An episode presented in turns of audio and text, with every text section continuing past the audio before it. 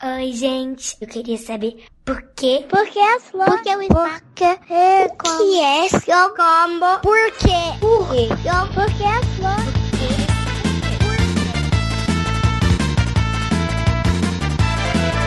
Bem-vindos a mais um episódio do Psyche!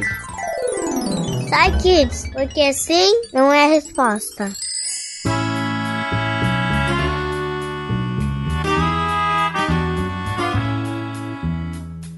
Hoje estou aqui com o Guaxa. Olá, meninas e meninas e de, de, de Paraíso, sei lá como é que ele faz. Oi, gente. E olha, e também com o Tarek. Olá, filhotes humanos. É, é sério, tu vai manter a mesma frase sempre, é isso? São todos filhotes Ele humanos. Tu quer um dia a camisa, tu quer um dia a camisa com um bonequinho, uma beterraba triste, dizendo, olá, filhotes humanos. É, esse- é- é esse o teu projeto de Eu, vida, eu é acho isso? que reflete muito minha visão sobre filhotes humanos. Que legal começar assim um programa do Psy Kids, porque aqui você sabe, crianças perguntam, cientistas respondem, e pra começar, temos a pergunta da Isabelle, de 5 anos. Bora, Isabelle! Oi, eu sou a Isabelle, eu tenho 5 anos e eu quero te perguntar como o batom foi feito. Ótima pergunta. Como que o batom foi feito? Muito fofinho, Isabela. Inclusive, esse tema já foi até levantado como um possível sidecast, né? De tão, assim, parece simples, mas não é não. Cosméticos, né? Sim, é a origem e tudo Fiquem mais. ligados, podem aparecer aí no seu feed. Mas por enquanto, quem vai responder a Isabelle é quase a chará dela. É a Isabela. Bora, Isabela. Oi, Isabelle. Eu preciso confessar que eu amei a sua pergunta, porque o batom, aquele que a gente passa na boca e não o de chocolate, é um dos meus itens favoritos de maquiagem. E tem uma história muito antiga. A gente sabe de mulheres que usavam um produto que não é bem um batom, mas um produto para passar na boca há mais de dois mil anos. Talvez a mulher mais famosa que fez isso foi a Cleópatra, que foi uma rainha do Egito, mas ela esmagava alguns insetos e besouros que tinham cor para poder passar nos lábios. Mas hoje em dia a gente tem aqueles bastões que carregamos na bolsa, né? Então, para fazer esses bastões, as fábricas fazem uma mistura de ceras que servem para endurecer e deixar o produto sólido, né? E junta com isso alguns agentes estruturantes que deixam o batom no formato para ele não desmontar, alguns hidratantes para aquela sensação boa que a gente tem para passar nos lábios e um material vegetal que garante que o batom vai conseguir escorregar na nossa boca quando a gente passar, para ele não ficar muito seco. Cada empresa tem a sua própria receita e às vezes tem alguns ingredientes que elas adicionam para fazer tratamento, como algumas vitaminas. E aí antes de produzir, né, antes de ter o batom pronto como a gente conhece, eles misturam todos esses ingredientes e aquecem para formar uma base, como se estivesse numa enorme panela. Depois que isso tudo está misturado, pigmento, que é o produto que dá a cor do batom, é adicionado na mistura. Nesse momento, essa, esse material ainda está muito líquido. E aí então é colocado numa máquina que parece uma batedeira gigante e que fica lá batendo até deixar tudo mais cremoso. Antes de ficar durinho, essa massa toda é colocada nos moldes, que são as forminhas iguais aquelas que a gente faz de gelo, mas que tem o formato de bastão. E depois que tá tudo dentro do molde, vai passar numa área mais gelada da fábrica para endurecer e ficar naquele formato que a gente conhece. Só no final é que o batom é encaixado na base de plástico, aquela que a gente gira para passar na boca, sabe? E aí, essa base de plástico serve ao mesmo tempo para proteger o batom para que nada grude nele e também serve para de aplicador para passar na boca sem a gente sujar os nossos dedos. Eu espero que eu tenha respondido a sua pergunta e deixa aqui um beijo com um batom bem colorido para você. Isabela Nova Renda dos Baixinhos. É isso então, Isabelle. Você vê, é um monte de produto químico para fazer com que o seu batom ele tenha a cor que você quer que ele tenha, que ele consiga deixar os seus lábios bem molhadinhos para não ficar seco, duro e tal, e pra durar bastante tempo na sua boca. Junta tudo isso, coloca na forminha, endurece, tá aí. Tá aí para você, para todo mundo que quiser usar, usar o seu batom. Saindo da pergunta da Isabelle e indo pra uma que não tem nada a ver com isso, mas que é igualmente impressionante. A Sofia, de 8 anos, faz a seguinte pergunta: Oi, meu nome é Sofia, sou de São Paulo e eu tenho 8 anos. Eu queria saber quem tirou a ideia de que o, di o dia tem 24 horas. Eu também quero saber isso, Sofia. A gente vai procurar essa pessoa junto, porque é um absurdo isso. Por favor. Quem que teve, quem que teve essa ousadia de colocar um dia com 24 horas? Eu achei ótima essa pergunta. A gente tem 10 dedos só. Exatamente, vai lá e fala 24, por que 24? Por que não 50? Por que não 12? 24 horas. Aí chega no fim do dia não deu tempo de nada. Quem foi que. De onde tiraram isso? Que absurdo. Que absurdo. Quem vai responder a Sofia é o Guilherme. Vamos lá, Guilherme. Oi, Sofia, tudo bem? Olha, contar o tempo é algo muito útil. Tudo que fazemos hoje em dia é guiado pelas marcações de tempo, mesmo que às vezes a gente nem perceba. O tempo pode ser contado observando as estações do ano, as migrações dos animais, as cheias dos rios, os períodos de colheita, e nós temos indício de que os seres humanos fazem essas marcações desde muito tempo. Mas essas marcações são mais úteis para períodos mais longos, como os meses ou os anos. Quando o nosso interesse se voltou para a contagem do tempo dentro de um dia, o que guiou os nossos antepassados foi o movimento dos astros. E isso faz todo sentido. Afinal de contas, o que marca o dia é a forma como o Sol e a Lua parecem se movimentar no céu. Quem deu a ideia de que o dia tem 24 horas foram os egípcios, mas na verdade essa história começa bem antes deles. As primeiras descobertas de divisão das horas do dia, de uma forma que lembra nossa divisão atual de 24 horas, aparece na antiga Mesopotâmia, que fica lá no Oriente Médio, e provavelmente está relacionada aos Sumérios, que foi um povo que morou nessa região. Então, como era o movimento das estrelas e planetas que nos ajudava a medir melhor o tempo, as pessoas que faziam esses estudos eram os astrônomos daquela época. Hoje em dia nós fazemos nossas contas com a base de 10, mas nas culturas mesopotâmicas era comum que se usasse a base de 60 para fazer os cálculos. Então, para esses astrônomos, usar números como 6, 12, 24 fazia muito mais sentido do que faz pra gente hoje. As divisões que eram feitas por lá não eram muito refinadas, sabe? E provavelmente eram utilizadas para organizar o trabalho, ou seja, quanto cada pessoa trabalhou ao longo do dia, quanto ela produziu, e também era bastante usado para astrologia, que essas pessoas acreditavam bastante nisso. Mas embora esse pessoal usasse o sistema que tenha começado a lembrar o que nós temos hoje, não são eles que ganham os créditos pela criação do dia dividido em 24 horas. Como dissemos anteriormente, quem ganha esses créditos são os egípcios.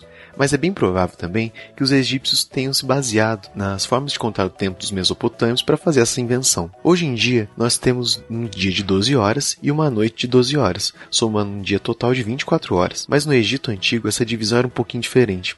Eles tinham 12 horas para a noite, uma hora para o alvorecer, que é quando o sol está subindo lá no horizonte, 10 horas para o dia e uma hora para o crepúsculo, que é a tardezinha, quando o sol já está indo embora. Durante a noite, as horas eram contadas pelo movimento das estrelas, e durante o dia, elas podiam ser contadas pelos relógios solares, que mostravam as horas pela sombra que um objeto fazia quando a luz do sol batia nele. Ainda assim, Sofia, embora os mesopotâmios tenham começado a medir melhor a passagem do tempo e os egípcios tenham realmente criado um sistema mais parecido com o que nós usamos hoje em dia, as marcações de tempo continuaram mudando um pouquinho aqui e um pouquinho ali ao longo da história, até chegar nessa divisão que nós temos hoje, de 24 horas, todas elas iguaizinhas, com 60 minutos e cada minuto com 60 segundos. Agora eu vou indo porque eu acho que eu já perdi a hora falando desse assunto. Até mais, Sofia. Mas é interessante isso, qualquer coisa que fosse cíclica, ou seja, que repetisse com o mesmo intervalo de tempo, podia ser usada, né, como essa marcação. Se toda vez naquela mesma, mais ou menos, hora acontecesse tal coisa, aí dava pra gente ir marcando de acordo com a quantidade de vezes que aquilo aconteceu, né? E à medida que o tempo foi passando, a gente foi cada vez tornando isso mais complexo, né? E, e legal ver também, Sofia, como que o hábito faz as coisas acontecer. Porque povos muito antigamente faziam isso,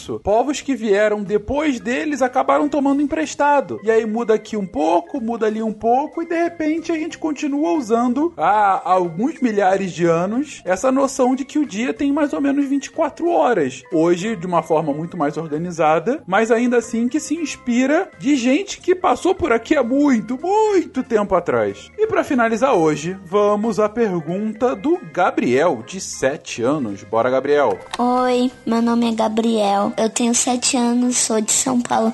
Eu quero fazer uma pergunta.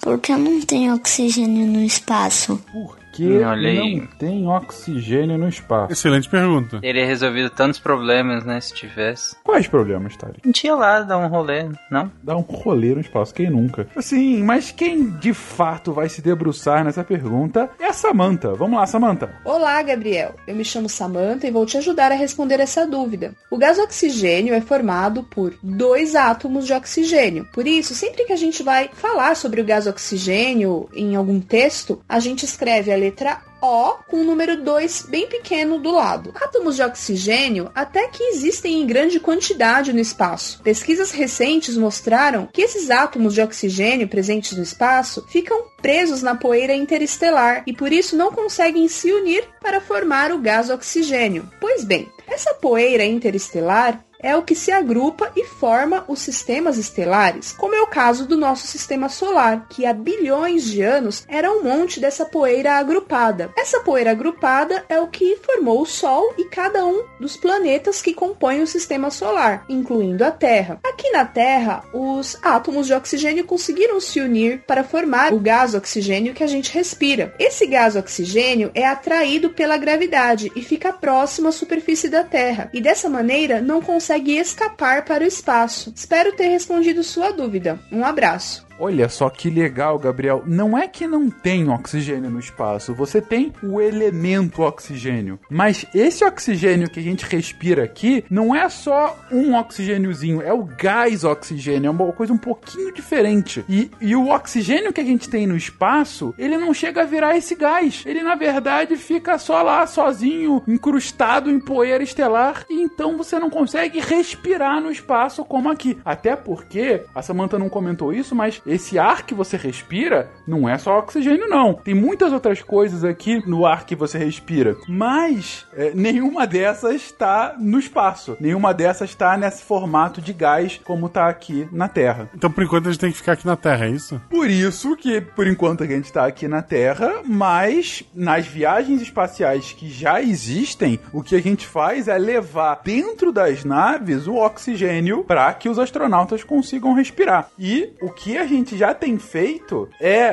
pensado como que a gente pode fazer para gerar esse ar respirável lá fora, por exemplo, na Lua. Por que, que a gente não consegue fazer uma base de humanos na Lua? Um dos problemas é justamente pela dificuldade do oxigênio das pessoas, como que eles vão, de onde é que vai vir o oxigênio para respirar lá? Tem algumas formas de fazer isso. O que os cientistas estão fazendo agora é tornar essas formas que já existem em teoria algo prático para que num futuro a gente possa ir e inclusive morar fora da Terra. Exatamente. Enquanto tantos outros cientistas estão tentando manter o ar daqui respirável, né? Exato. É um bom ponto, é um bom ponto. É uma boa luta. Cada um tem a sua luta e todas elas são vencíveis. Vamos esperar que sim. Mas você querendo estudar o oxigênio fora da Terra, você querendo estudar a origem do dia de 24 horas, ou você querendo saber de onde veio e como é feito o batom, o que importa é você querer saber mais. E se você quiser saber mais, você pode mandar a sua pergunta para contato@saicast.com.br, que os nossos cientistas vão ficar muito felizes em responder vocês. Tarek, o que, que você aprendeu no programa de hoje? Eu aprendi no programa de hoje que as mulheres usam batom há muito tempo e que isso é bem legal e bem bonito. Eu aprendi também que a gente tem que cuidar das florestas e de todo o ambiente da Terra, porque é o que a gente tem para respirar e é o que tem para hoje. Com essas palavras de sabedoria, a gente se despede. Um beijo, gente. Até semana que vem.